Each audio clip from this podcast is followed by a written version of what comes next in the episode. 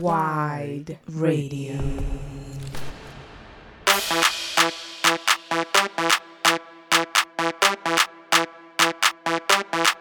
Hola, ¿qué tal? Yo soy Brutus. Eh, les doy la bienvenida al primer episodio de Web Tapes, que es un podcast de Hypersonics para Wade Radio.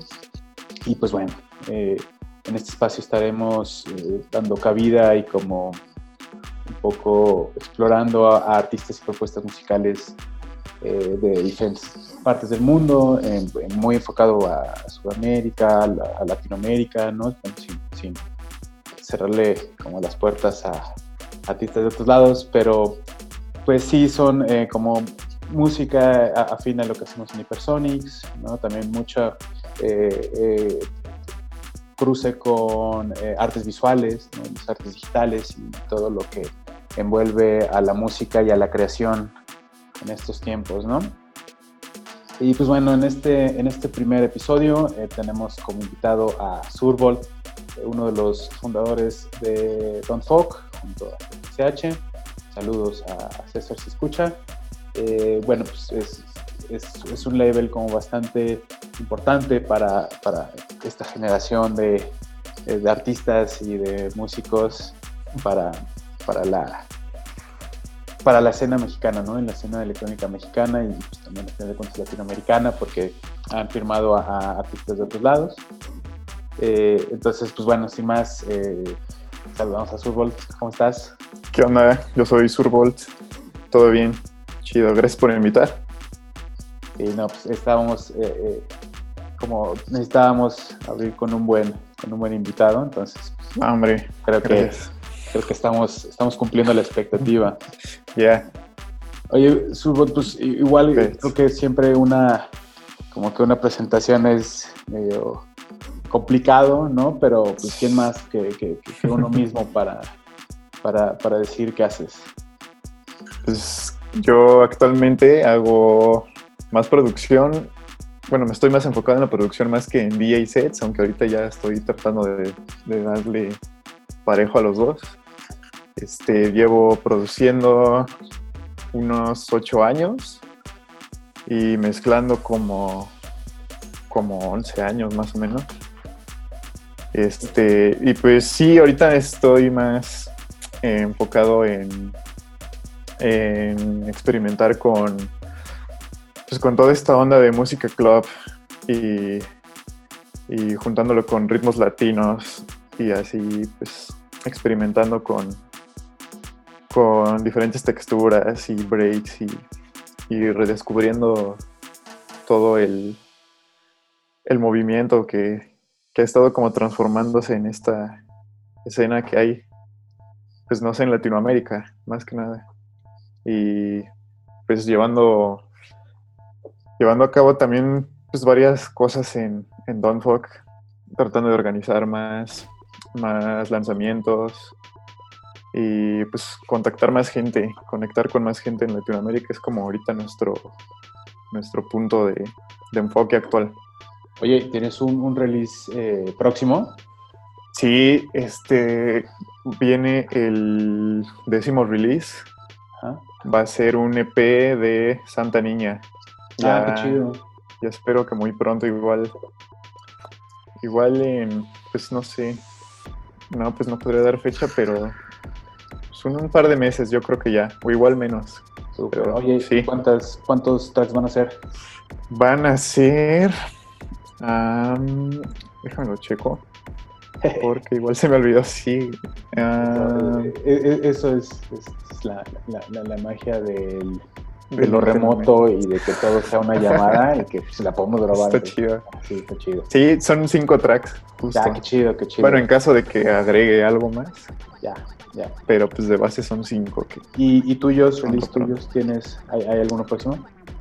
Míos, sí, eh, hay varios no, no directamente míos, o sea, colaborando con otros artistas. Viene un track con Blue Rojo. Ah, qué Y, y otro track que igual ya está como esperando como un año más o menos. Es con un otro artista que es de Atenas, igual canta y produce, se llama Cristos. Ya, este, igual es como reggaetón etéreo y así. Y bueno, son como que los, los próximos los próximos releases. Yo creo que van a ser los siguientes. Oye, y yo siempre he tenido curiosidad de preguntarte esto. ¿Cómo fue que conociste a César? A César, estuvo bien raro esto porque a César lo conocí pues, por Facebook. Este, que será hace como unos 12 años más o menos atrás. Wow. Este, pues coincidimos como en, en diferentes páginas de Facebook. Era, yo en ese entonces estaba muy clavado como en, cosas house.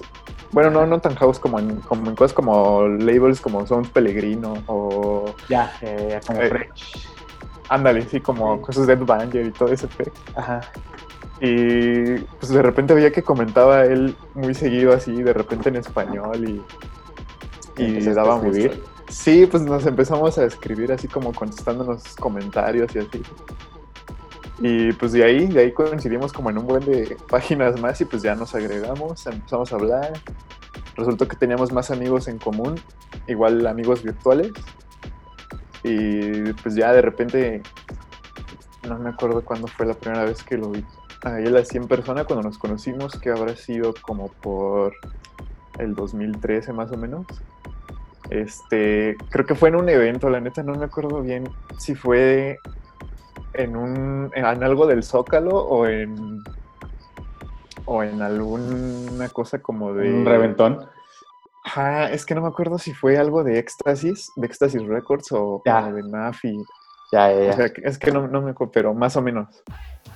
Por ahí fue el PEX y ya este, pues hablamos y, y de repente este César hacía como sus streamings de DJ sets que en ese entonces nos, nos mamaba el techno y pues igual ahí como que conviviendo en esta plataforma, ¿cómo se llamaba? Mixler. Ah, ok. Y ahí este, pues también de ahí como que jalamos como varias amistades. Y, ah. pues de ahí comenzó como que toda la idea, ¿no? O sea, como que él siempre me, o sea, de que nos conocimos, le platiqué que andaba como aprendiendo a producir. O sea, ya producía, pero vagamente.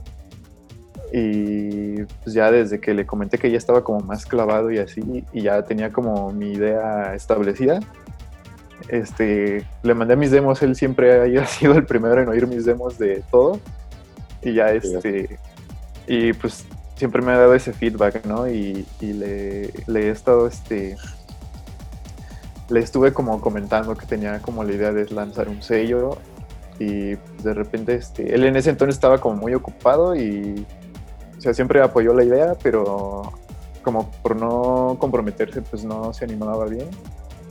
Y pues yo como que lo dejé en idea nada más, ¿no? Y de repente un día nos juntamos y pues como que vimos todas las posibilidades que teníamos, que teníamos como conexiones con, con otras personas que igual pues, nos podrían como, como ayudar en ciertas formas para, pues, para muchas cosas, ¿no? Ya sea este, dando feedback al proyecto y así. Y pues ya como que decidimos, pues ahora hay que aventarnos a ver, a ver qué pasa, ¿no? Como que lo peor que podíamos hacer era nada más no intentarlo y pues resultó en algo muy chido, o sea, la verdad creo que ya en, sí ya rebasó como mi expectativa de en ese entonces. No tenía como idea de, de lo que podíamos llegar a, a hacer y pues sí ha sido un trabajo en conjunto muy chido con él, la neta, sí. Oye, estoy como bien. Ya neteando, ¿cuál es tu release favorito de Don't Talk? Ay, güey, este, no, pues está, está difícil, a ver, este... Puedes decir que, es el tuyo igual, no hay, Nada, ¿qué te crees que no, güey?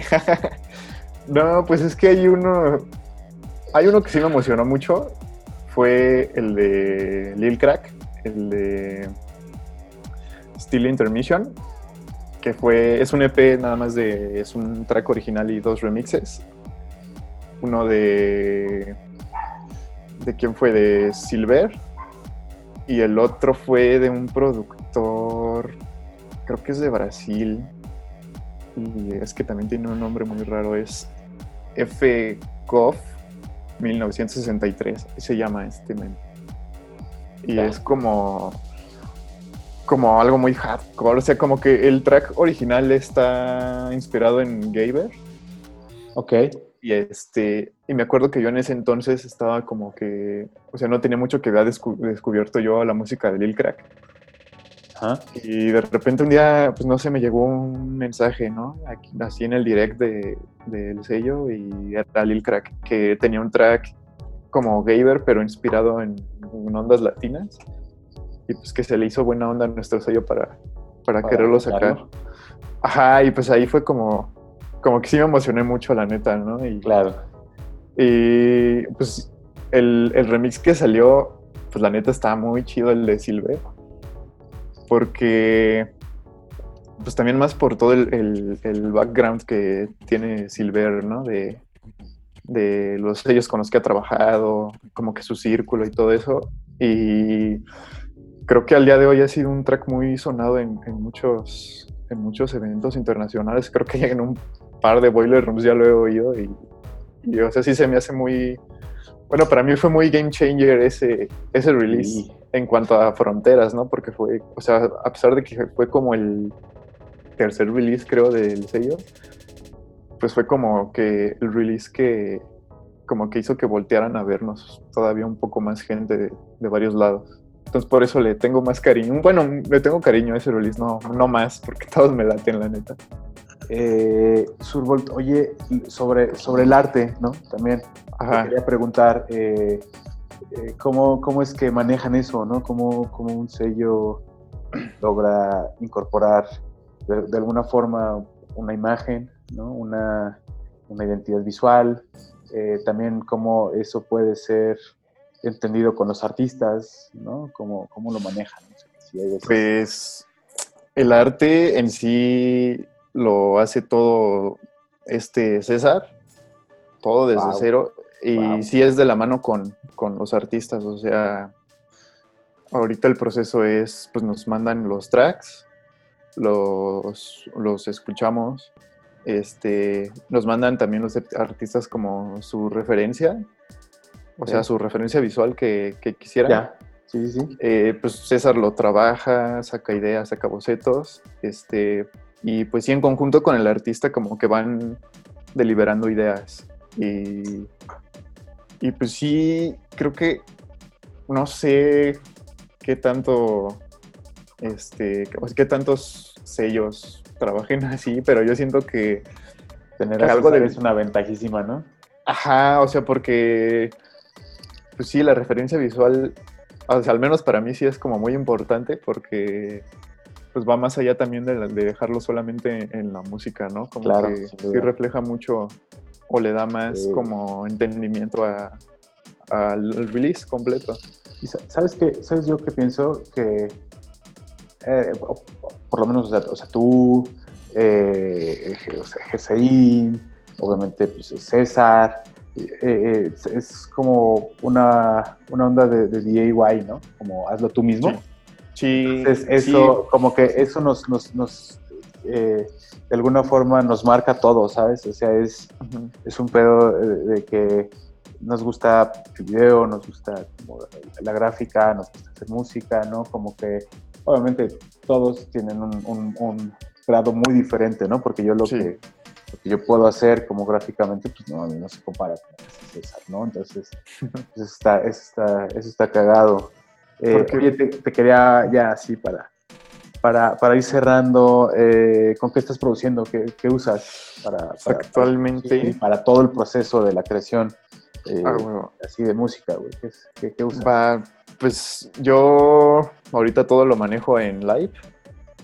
Empecé a usar, o sea, lo primero que, que produje fue en FL, pero como que nada más no fluía ahí y y siempre me llamó la atención Live y ya cuando aprendí a usarlo bien, bien, bien, pues ya no lo solté y ahorita todos mis procesos son pues ahí en el Live. O sea, yo siento que ahorita la tecnología tenemos la chance y el privilegio, si quieren, de todo poderlo hacer como en un solo lugar y con una sola herramienta ya, eh, pues el resultado ya depende de ti, ¿no? Si, Y, o sea, yo sé de banda que hace como que todo un disco completo, nada más en live, y tienen calidad súper chida. Entonces siento Pues que... el- el- el- la, la imagen esa de Fortet, ¿no? Que dijo que todo su álbum fue hecho en una pinche... en un escritorio, güey. Ah, ajá, Y es sí, como, sí, ese, Sí, como ese viaje, ¿no? Que también todo el mundo le hizo memes. Y...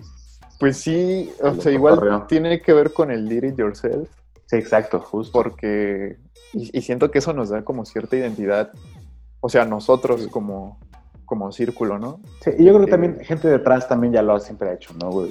Sí. sí, somos, estamos también, también parados como en, en, en- en- en hombros de gigantes, ¿no? Sí, sí, sí, pero pues sí, ahí, ahí le doy todos, todos los procesos, desde producción, mezcla, máster, todo. Todo Ya, oye, ¿y de hardware qué, qué- qué usas? De hardware, pues apenas estoy como implementando el hardware aquí en mi set. Ahorita tengo un... O sea, no tengo mucho, o sea, como que apenas estoy empezando a armarme. Ajá. Pero de hardware tengo... Déjame, me fijo cómo se llama bien. Es un ecualizador del marca Sansui. Ya, Este... Se llama RG7. Eh, está muy cagado porque es como un ecualizador noventero. ya, ya, es un rack. Ajá, sí es un rack. Este es de línea y está muy chido porque siento que, que sí, o sea, pues sí no es lo mismo estarle moviendo aquí en la compu a tener aquí como los niveles, Claro. las frecuencias sí, y sí, todo. sí, sí, sí, sin duda. Sí, Cuando y, y existe sí está como más una- preciso. Ajá, Como, como- como una interacción física, tiene Sí. hay, otra. sí, y yo, fíjate que eso, ajá, exacto, y yo antes era como que muy aferrado de que no, cuando haga música sí quiero comprarme unos fierros, ¿no? Para, para Sí. moverle chido. Y, y, o sea, y ahorita no, no tengo como sintes análogos, tengo puros controladores. Ya, Tengo ahí como los Novation y todos esos. Y este. Pero no sé, siento que. Que no, pues sí es mejor como un fierro, ¿no? O sea, sí, es que tienen sus. Cada, cada, cada herramienta tiene como su chiste, ¿no? siempre. Y, y, pues sí, sí quiero como empezar a armar más, más hardware para, para combinarlo con, con todo el software chido, la neta. Oye, pues yo creo que ha sido una, una plática y, y para hacer como la primera entrega de este podcast ha estado bastante, bastante bueno. Eh, te, agra- te agra- te agradecemos mucho en, nombre de, de Hypersonics. Eh, ya sabes, eh, siempre estamos ahí como Chido, tratando chido. de, de- de- estar con ustedes y de apoyar y de, Sí, pues echarnos la mano, ¿no? Y, y- Sí, y, sí. pues, qué chingón, gracias por, por aceptar la invitación. Gracias por la invitación, chido. Lo, lo, lo que quieras, lo que quieras decir, lo que quieras decir, micrófono abierto. No, pues gracias por invitar. Este, pues sí, apoyen un chingo a, a- a la escena latina. Este, sé que ahí en Hypersonics vienen ahí unas cosas muy, muy perras también. Y pues tirarle para todos lados, ¿no? O sea, no, no hay que quedarnos ahí en lo mismo. Y pues sí, compartan un chingo. De eso se trata. Buenísimo, pues, pues, muchas, muchas gracias, Fútbol. Eh, gracias por escuchar. Eh, gracias a Wild Radio por el espacio. Eh, infinitamente agradecidos. Es, es- es- estamos muy contentos.